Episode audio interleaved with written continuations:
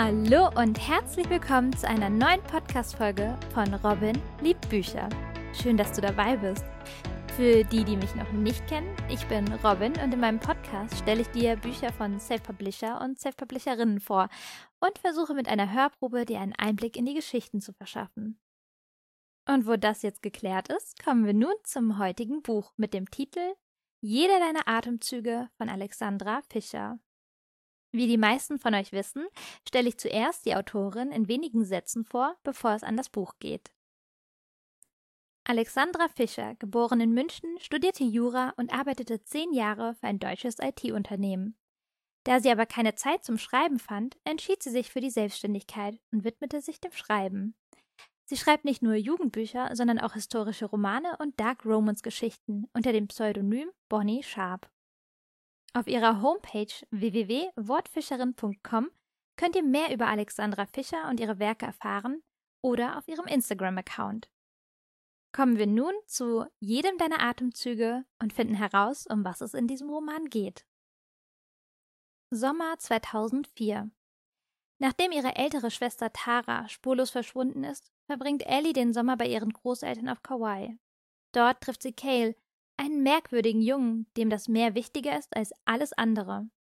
Ellie, die Wasser nicht besonders mag, kann zunächst nicht viel mit Cale anfangen, doch sie spürt eine Verbindung zu ihm, die sie nicht mehr loslässt und die sie von den Problemen in ihrer Familie ablenkt.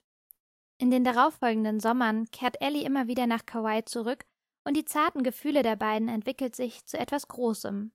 Alles könnte perfekt sein, wäre da nicht das Meer, das Cale als Apnoe-Taucher zu bezwingen versucht. Schon bald muss Ellie erkennen, dass das Leben an Cales Seite ein ständiger Kampf gegen die unendliche Tiefe ist, die ihn immer mehr herausfordert und gegen die sie zu verlieren scheint. Wird sie Cale am Ende aufgeben oder wird es ihr gelingen, ihn zu halten? Wie man hier erkennen kann, handelt es sich hier um einen Coming-of-Age-Roman und spielt von 2004 bis 2019. Ich rede nicht mehr um den heißen Brei herum, ich lege los mit jedem deiner Atemzüge von Alexandra Fischer. Meine erste Begegnung mit Kale oder Kokosnüsse sind scheiße. Sommer 2004. Wie viele erste Male gab es in eurem Leben? Hundert? Tausend? Vielleicht mehr? Viele erste Male merken wir uns nicht, andere aber schon. Sie brennen sich in unser Gedächtnis ein und bleiben dort für immer. Dies ist die Geschichte meiner ersten Male mit Cale. Manche davon waren wundervoll, andere traurig, und bei einigen war ich einfach nur scheiß wütend auf ihn. Trotzdem wird er für immer der eine Mensch sein, den ich am meisten liebe, für jeden seiner Atemzüge.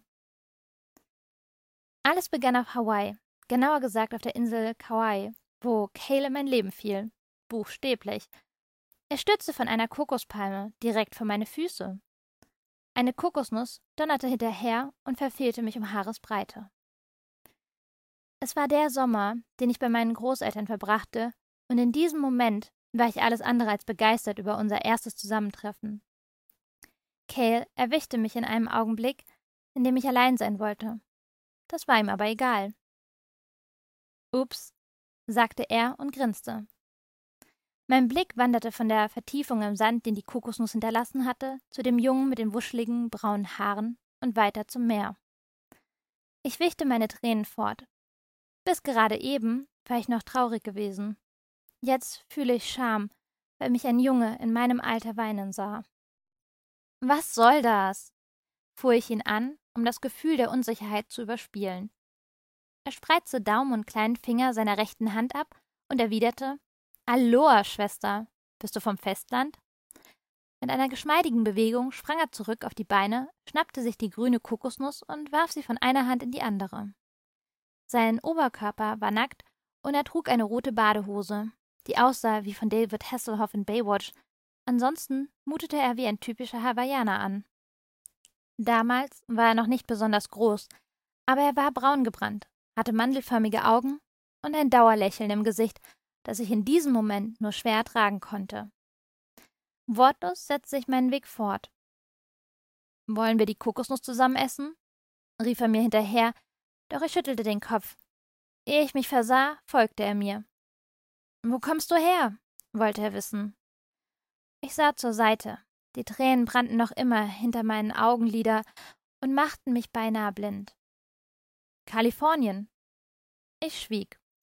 Ostküste vielleicht? New York. Du bist ziemlich blass. Ich schnaubte.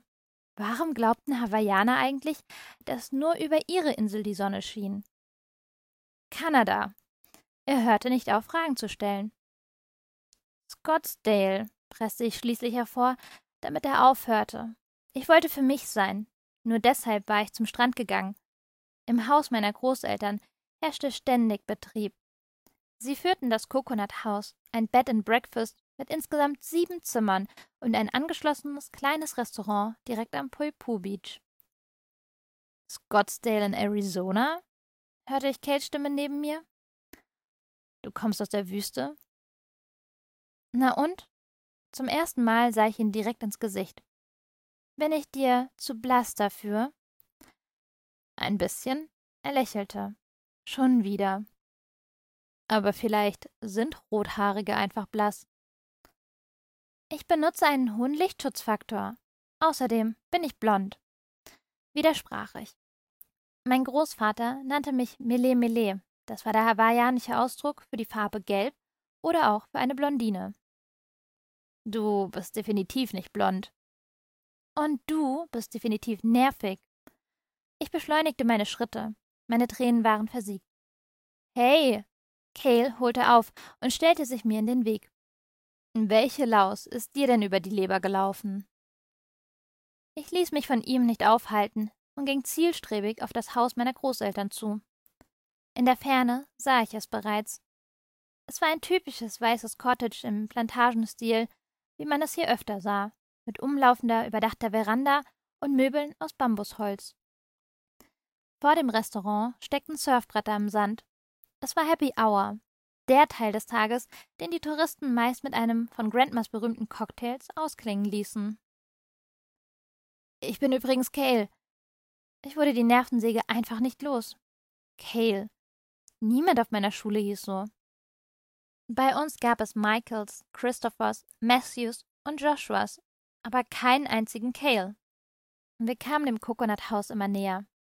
Ich weiß, wer du bist, rief Cale in meinen Rücken, Du bist Ellie, die Enkelin von Leilani und John. Du hast dieselben roten Haare wie dein Opa. Ich verdrehte die Augen und sprang auf die erhöhte Holzterrasse. War diese Insel tatsächlich so klein, dass jeder jeden kannte?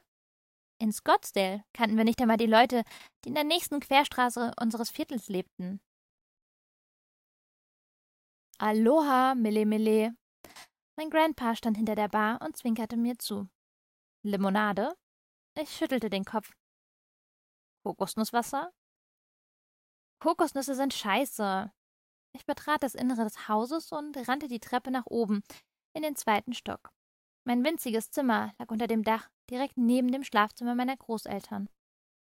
An den Wänden hingen so viele gerahmte Fotos, dass man die geblümte Tapete kaum noch erkennen konnte. Abends, wenn ich im Bett lag, kniff ich die Augen fest zusammen um all die Fotos nicht ansehen zu müssen. Es kam mir vor, als würde mich meine gesamte Verwandtschaft beim Schlafen beobachten. Sogar der Teil, der schon tot war. Ich hatte bereits gefragt, ob wir die Bilder während meines Aufenthalts nicht abhängen könnten, aber meine Großeltern hielten nicht viel davon. Sie sagten, das würde die Ahnen beleidigen. Ohana war etwas Gutes, erklärte mir mein Grandpa. Ohana bedeutete Familie, und Familie war ein ewiger Kreislauf. Doch ich fragte mich, wie jemand, der schon gar nicht mehr am Leben war, noch Familie sein konnte. Ich schloss die Tür hinter mir und stellte mich ans Fenster. Von hier oben hatte ich einen coolen Blick über den Strand. Cale war noch immer da, wo ich ihn stehen gelassen hatte. Inzwischen hockte er im Sand und trank aus der geöffneten Kokosnuss. Ich schämte mich ein bisschen, weil ich so fies zu ihm gewesen war. Aber es machte mich fertig, dass ich nie alleine sein konnte. Seit ich vor einer Woche bei meinen Großeltern angekommen war, hatten sie mich ständig zu irgendwelchen Tanten, Onkels oder entfernten Cousinen geschleppt. Ich hasste es, mich andauernd vorstellen zu müssen und dann zu hören, dass wir uns schon gesehen hatten und ich mich nur nicht daran erinnern konnte. Ich wollte nicht mehr lächeln und freundlich sein, weil ich am liebsten jeden angeschrien hätte. Alle taten so, als wäre nichts passiert, als wäre ich einfach so ohne meine Eltern zu Besuch gekommen. Keiner verlor ein Wort über meine Schwester oder darüber, dass Tara seit drei Monaten spurlos verschwunden war. Ich drehte dem Fenster den Rücken zu und starrte die Fotos an der Wand an. Irgendwo dort, zwischen all den fröhlichen Hawaiianern, hing auch ein Bild von uns beiden. Ich hatte es noch nicht gesucht, seit ich hier angekommen war, aber ich wusste, es war da. Ich konnte mich daran erinnern, wie Tara es mit Grandma gerahmt und dann aufgehängt hatte. Das war vor vier Jahren gewesen. Damals war Tara zwölf Jahre alt gewesen und damit ebenso alt wie ich jetzt. Wer hätte gedacht, dass das unser letzter gemeinsamer Urlaub auf Kauai gewesen war? Ich spürte die Beklemmung in meiner Brust und suchte die Wand ab. Da waren wir. Mele Mele und Nani, wie Grandpa uns nannte. Zwei lachende Schwestern in einem hellblauen Rahmen. Hinter uns glitzerte das Meer und wir trugen Frangipani-Blüten in den sonnengebleichten Haaren. Unsere honigbraunen Augen blitzten übermütig und wir sahen unbeschwert aus. Ich war es zu dem Zeitpunkt zumindest gewesen. Aber war es Tara ebenfalls? Ich nahm das Foto von der Wand und starrte es an. Seit meine Schwester verschwunden war, stellte ich alles in Frage. Unsere Streiche, die wir ausgeheckt hatten, unsere Streits, die wir gehabt hatten und in denen es meist um irgendwelches Spielzeug gegangen war, und jene Momente, in denen wir uns im Dunkeln unter der Bettdecke verkrochen und uns Gruselgeschichten erzählt hatten. Ich hatte immer geglaubt, ich würde sie kennen. Bis zu jenem Tag, an dem sie plötzlich nach der Schule nicht mehr nach Hause gekommen war. Es klopfte an der Tür und ich hängte das Bild rasch zurück an die Wand. Was ist mit dir, Mele Mele? Meine Grandma Leilani wackelte ins Zimmer. Sie war rund wie eine Kokosnuss und hatte stets ein Lächeln auf ihren Lippen. Ihre Haare waren noch nicht völlig ergraut und glänzende schwarze Strähnen schoben sich zwischen das Silbergrau. Mein Grandpa sagte gerne, das ließe sie aussehen wie ein Stinktier. Damit brachte er Leilani regelmäßig zum Lachen. Ich hatte es immer süß gefunden, dass sich die beiden ständig neckten, aber momentan hatte ich andere Dinge im Kopf. Es ist alles in Ordnung. Ich zuckte die Schultern es war schwer, jemanden seine Trauer zu vermitteln, der immer gut gelaunt war. Hast du Hunger nach deinem Spaziergang? Sie öffnete die Tür ein Stückchen weiter und die Gerüche des Restaurants wehten mir in die Nase. Grandpas Spezialität war Huli Huli Chicken. Es klang lustig und schmeckte unglaublich lecker. Ich aß es fast jeden Abend. Du hast Kale kennengelernt. Meine Grandma deutete mit dem Kinn aus dem Fenster und ich nickte langsam. Ich wusste, dass meine Großeltern wollten, dass ich hier Anschluss fand. Acht Wochen Sommerferien waren eine lange Zeit. Das war auch der Grund, warum sie mich all meinen Großcousinen vorstellten. Ich sollte nicht alleine sein. Aber sie ahnten nicht, dass ich mich danach sehnte. Kale ist Kaikio Kekai. Ich musste lächeln. Hawaiianisch klang niedlich. Mein Vater hat es versäumt, uns die Sprache näher zu bringen. Daher verstand ich so gut wie gar nichts. Was bedeutet das? erkundigte ich mich und beobachtete Cale durchs Fenster hindurch. Er kratzte das Fruchtfleisch aus dem Inneren der Nuss, stopfte es sich in den Mund und warf die Schale ins Gebüsch. Dann schlenderte er in Richtung Meer. Als er dort ankam, hechtete er in die Wellen und entschwand meinen Blicken. Cale ist ein Kind des Ozeans. Auf meinen fragenden Blick fügte Grantman zu. Du wirst es herausfinden, wenn du ihn näher kennenlernst. Es klang geheimnisvoll, das sagst du nur, um mich neugierig zu machen, bemerkte ich. Wirkt's? Nein. Das tat es doch. Ein bisschen zumindest, aber das wollte ich nicht zugeben. Kommst du jetzt mit nach unten zum Essen? Grandma berührte mich an der Schulter. Okay. Ein letztes Mal blickte ich aufs Meer, doch Cale war nirgends mehr zu sehen. Ich folgte Grandma ins Restaurant. Auf dem kleinen Fernseher über der Bar lief eine Zusammenfassung der Olympischen Sommerspiele in Athen und ein Großteil der Gäste starrte gebannt auf dem Bildschirm. Michael Phelps hatte im 400 Meter Freistil der Männer die erste Goldmedaille für die USA geholt. Man sah ihn auf dem Gewinnerpodest stehen, im Hintergrund lief die amerikanische Nationalhymne. Ke aloha, rief mein Grandpa in die Runde, und alle hoben ihre Gläser und jubelten. Wir haben gewonnen, freute sich Grandma und schob mir einen Stuhl an den Familientisch. Ich setzte mich. Der Familientisch war der größte Tisch im Restaurant. Er stand in der Mitte des Raums und war immer besetzt, denn jeden Abend kam irgendjemand aus der riesigen Familie meiner Großeltern zum Essen vorbei. An diesem Abend war meine Großtante mit ihren beiden Töchtern und deren Kindern anwesend. Ich war ihnen bereits vorgestellt worden, doch ich wusste schon längst nicht mehr, wie sie alle hießen. Also beschränkte ich mich darauf, freundlich zu lächeln und aß mein Huli-Huli-Chicken mit Kartoffelbrei. Um mich herum wurde gelacht und gescherzt, und ich kam mir vor, als säße ich in einer riesigen Blase, durch die der ganze Lärm nur gedämpft zu mir drang. Gerade als ich mit dem Essen fertig war, kam Grandpa zu mir. Emily ist am Telefon, sagte er.